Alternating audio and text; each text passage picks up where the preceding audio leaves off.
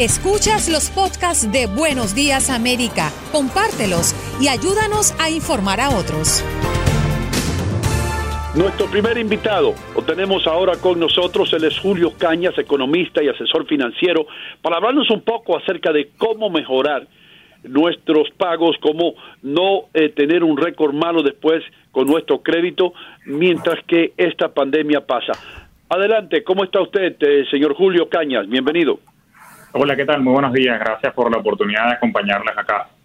Bueno, gracias por estar con nosotros y muchas personas que tienen muchos, muchos pagos que hacer todos los 31 de mes o 30 de mes eh, se están preguntando cómo lo hago el mes que viene. Ya sabemos que, que yo creo, si no estoy equivocado, eh, don Julio, eh, una cuarta parte de los inquilinos en el país tuvieron problemas pagando los alquileres. ¿Cree usted que esto es algo que va a empeorar el mes que viene? Sí, es algo que sin duda, eh, dada la pandemia y dada la complicación a nivel de ingresos que está teniendo la mayoría de la población, pues algo que puede extenderse eh, para el mes eh, siguiente también. Yo creo que aquí el principal consejo es precisamente un poco tener proactividad. Y por proactividad me refiero a, bueno, no, no esperar de brazos cruzados a que la situación siga empeorando, sino entrar en comunicación con nuestro landlord, entrar en comunicación con la institución financiera con la cual nosotros estamos haciendo el servicio de deuda hipotecaria precisamente para llegar a algún alivio de pago porque se está ahorita permitiendo, eh, al menos a nivel hipotecario, justamente llegar a algún tipo de acuerdo. Julio, a eso quiero ir. La semana pasada estuvimos hablando de los beneficios o cómo podrían manejar las personas el pago de la renta. Y quedó dudas eh, abierta sobre el pago de nuestras viviendas para los que tenemos mortgages, por ejemplo. ¿Cuáles son esas opciones que están dando para facilitarle los pagos a las personas que no pueden pagar? Es decir, ¿hasta dónde están llegando eh, las empresas o los prestamistas para poder facilitar toda esta situación? Danos ideas, qué es lo que ocurre, qué es lo que podemos pedir. Sí, fíjate, vamos a hablar precisamente del caso del mortgage, eh, que es lo que más obviamente tiene inquieta a las personas, precisamente porque les preocupa tanto el pago como cómo le puede afectar el crédito. Fíjate que a nivel de mortgage hay dos niveles, ¿no? Hay, hay, mortgages que están patrocinados o avalados por programas federales como Freddie Mac, Fannie Mae, FHA, y desde hace dos semanas el presidente Trump decretó un moratorio de pagos por 60 días. ¿Qué quiere decir moratorio de pago por 60 días?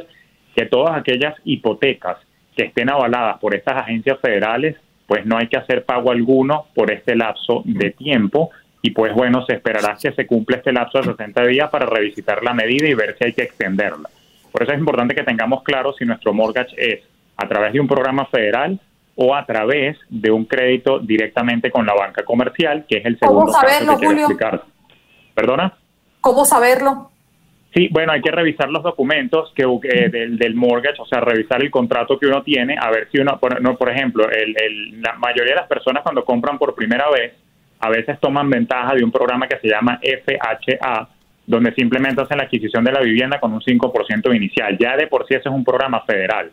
Entonces, lo que hay es que ver el contrato, a ver qué tipo de programa de hipotecario estamos haciendo nosotros. Porque te repito, los que son federales tienen el moratorio declarado. Ahora, quien pidió un crédito tradicional a través del banco comercial de su preferencia, que no está avalado por un programa federal, ya esa negociación, si es entre la persona que tiene el crédito hipotecario y la banca. ¿Y a qué tipos de acuerdos están llegando? Bueno, por ejemplo, yo he tenido casos de clientes que han estado eh, simplemente posponiendo el pago de las cuotas eh, por los próximos 60 a 90 días, pero naturalmente el banco, que obviamente buscará no perder dinero, pues les está diciendo, bueno, yo te voy a capitalizar eh, lo que no has pagado de intereses durante ese lapso y lo sumo a la deuda y cuando reanudes los pagos te hago un recálculo de la cuota. Pero por eso la recomendación es simplemente ser proactivo, revisar qué tipo de contrato hipotecario tenemos y comunicarse con las entidades a través de las cuales estoy haciendo los pagos para negociar algún tipo de acuerdo. Julio, cuando uno tiene este tipo de deudas, hay los monstruos que, los, que, nos asustan, los, los buros de crédito, FICO, Equifax, TransUnion, que nos atemoriza caer reportados en ellos porque se dañaría nuestro historial y quedaríamos bloqueados para cualquier opción a futuro. En este momento, retrasarse en ese tipo de deudas nos conlleva un reporte negativo en los buros de crédito?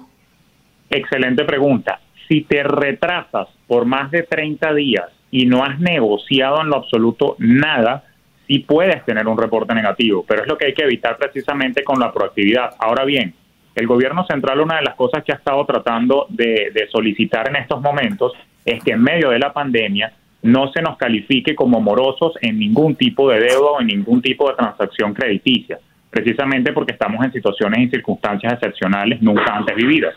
En ese sentido, yo sí lo que invito, nuevamente la palabra clave acá es proactividad, a comunicarnos con las instituciones financieras, no solamente para el mortgage, sino también para otros tipos de créditos, créditos estudiantiles, tarjetas de crédito, crédito para vehículos, créditos al consumo en general, precisamente para llegar a algún tipo de acuerdo. Y una vez hecho el acuerdo, la recomendación es que mantengan un backup o un soporte de la negociación que se hizo, por ejemplo, solicitando un correo de respaldo donde se detalle las nuevas condiciones de pago para que en caso de que haya algún malentendido con los buros de crédito, pues tengamos con qué documentar que no había retraso alguno, sino que había una nueva condición de pago. Si lo hacemos así, no va a haber ningún tipo de efecto negativo en nuestro crédito.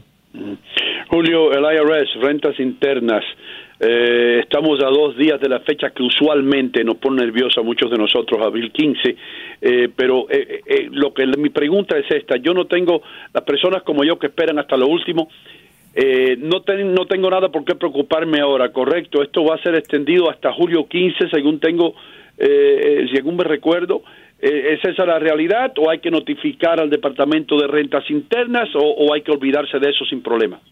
No, tienes toda la razón y tal cual como lo acabas de informar perfectamente, no hay que notificar nada porque la fecha fue eh, simplemente aplazada a 15 de julio y no hay que solicitar ninguna extensión, ya que precisamente lo que se hizo fue que se rodó unos meses.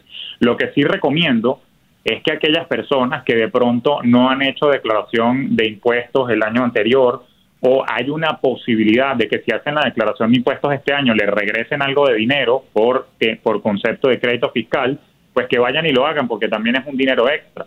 Y, lo están dando en los reembolsos. Sí, por eso. Entonces, de, de, pronto cuando de pronto te llevas una bonita sorpresa de que te toca un reembolso y por la preocupación de no hacer los taxes, pues te estás perdiendo ese dinero que ya te correspondía. Entonces, yo lo que exhorto a la mayoría de las personas que nos, que nos escuchan es que no, no dilaten.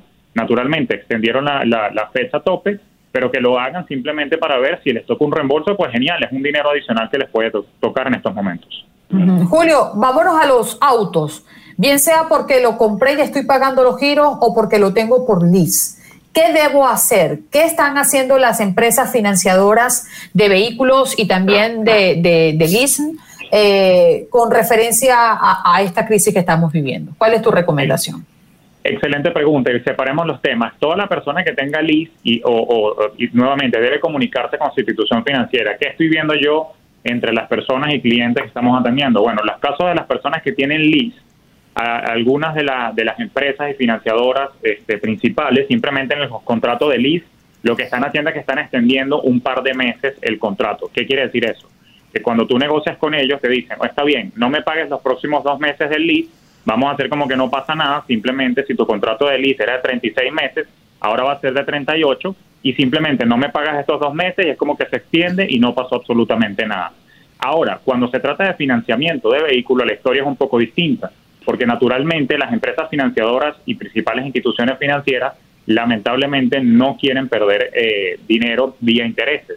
Lo que he visto en el caso de los financiamientos es que los bancos lo que hacen es que te, eh, evitan que pagues los próximos dos o tres meses.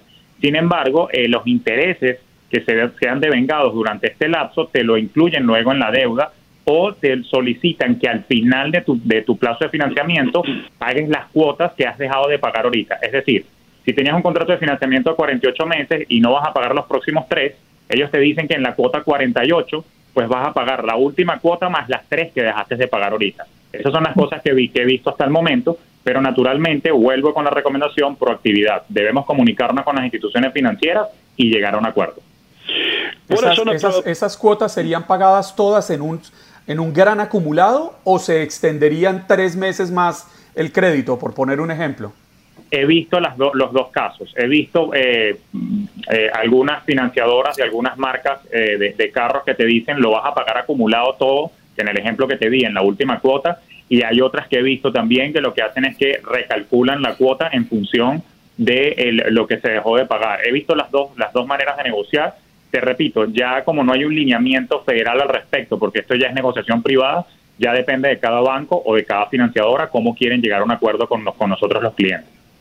Eh, Julio, ¿tú recomiendas uh, uh, utilizar un profesional, la sabiduría que tiene un profesional, o, llamar uno directamente, vamos a ver, a las compañías de crédito, a las compañías de tarjetas y todo eso, o eh, buscar los servicios de un profesional que sabe qué hacer? No, honestamente, en medio de esta situación, si sigues al pie de la letra tal cual lo que hemos estado conversando hasta ahora, yo creo que todos estamos en capacidad de negociar, buscar algún alivio de pago. Lo que sí es pido y exhorto es a que siempre documentemos el nuevo acuerdo de pago, es decir, que se solicite algún email, algún correo precisamente de soporte para luego evitar malos entendidos con los juros de crédito. Es algo que podemos resolver por nuestra propia cuenta, sin duda. Julio, ¿tú quieres dar tus uh, redes sociales? ¿Algunas personas quieren conectarse contigo? Sí, cómo no, me pueden conseguir principalmente por Instagram, que es mi comunidad principal, arroba Julio Finance, Julio Finance, y desde allí, bueno, estoy eh, procurando informar a la comunidad y educando precisamente para orientar en medio de toda esta situación. Julio Finance en Instagram. Has escuchado el podcast de Buenos Días América. Gracias por preferirnos y no olvides compartirlo.